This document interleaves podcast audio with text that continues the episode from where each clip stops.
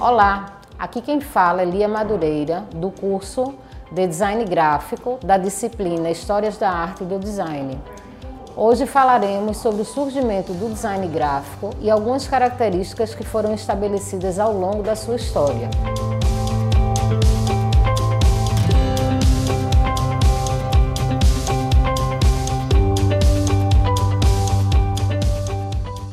Aproveitando, você que é estudante ou não da rede pública de ensino de Pernambuco e se inscreve no nosso canal do YouTube para ter acesso a mais materiais.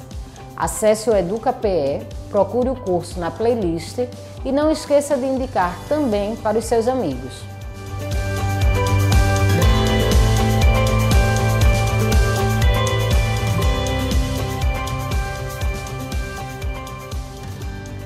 O design gráfico é a profissão cuja atividade consiste em projetar comunicações visuais destinadas a transmitir mensagens específicas a grupos sociais com objetivos específicos. Ao contrário da arte, cujo objetivo é meramente a contemplação, o design se baseia no princípio de solucionar problemas através de uma abordagem prioritariamente visual. O design gráfico é um ramo interdisciplinar do design, cujos fundamentos e objetivos giram em torno da definição de problemas e da determinação de objetivos para a tomada de, decisão, de decisões assertivas, através da criatividade e inovação, e que hoje são apoiadas pelas diversas ferramentas digitais que temos disponíveis criando processos onde a comunicação é um fator-chave que precisa de uma correta interpretação. Também é conhecido pelo nome de comunicação visual. O papel do designer gráfico no processo de comunicação é o de codificar as mensagens por meio dos elementos da linguagem visual, como o uso de textos, cores, ilustrações e fotografias. Trabalha na apresentação de mensagens visuais, o seu trabalho parte normalmente da demanda de um cliente e o seu processo acaba estabelecendo uma manifestação visual a partir de uma mensagem linguística, seja ela oral ou escrita.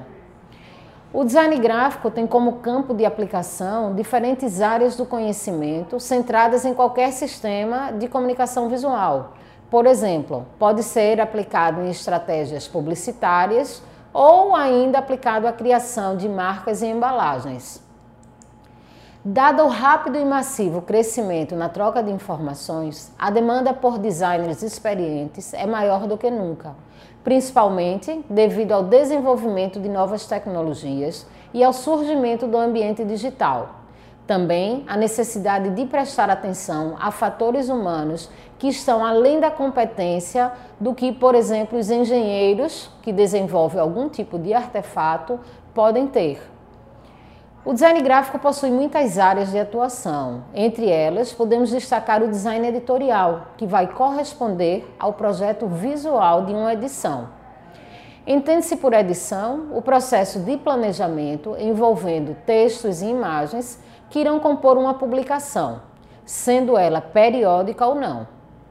Livros, jornais, revistas, e-books são produtos de design editorial, onde mensagens visuais e textuais são ordenadas visando cumprir a comunicação.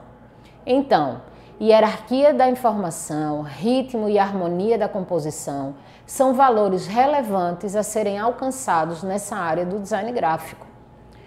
O designer editorial, ele vai precisar relacionar-se com ilustradores, fotógrafos, infografistas, jornalistas e redatores, além de manter, claro, contato com gráficas.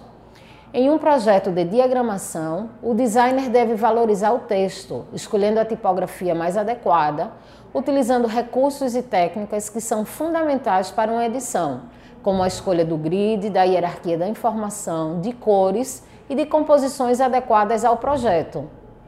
Isso te lembra algo? A Bauhaus, primeira escola de design fundada na Alemanha no ano de 1919, buscava clareza e coesão, visuais através de uma linguagem objetiva e universal do design e estabeleceu assim os princípios, vários dos princípios gráficos que usamos até hoje, também no design editorial. Bom, espero que tenha gostado. Aguardo você no último episódio dessa disciplina, onde conversaremos sobre o design pós-moderno e os novos desafios do design gráfico na atualidade. Até lá!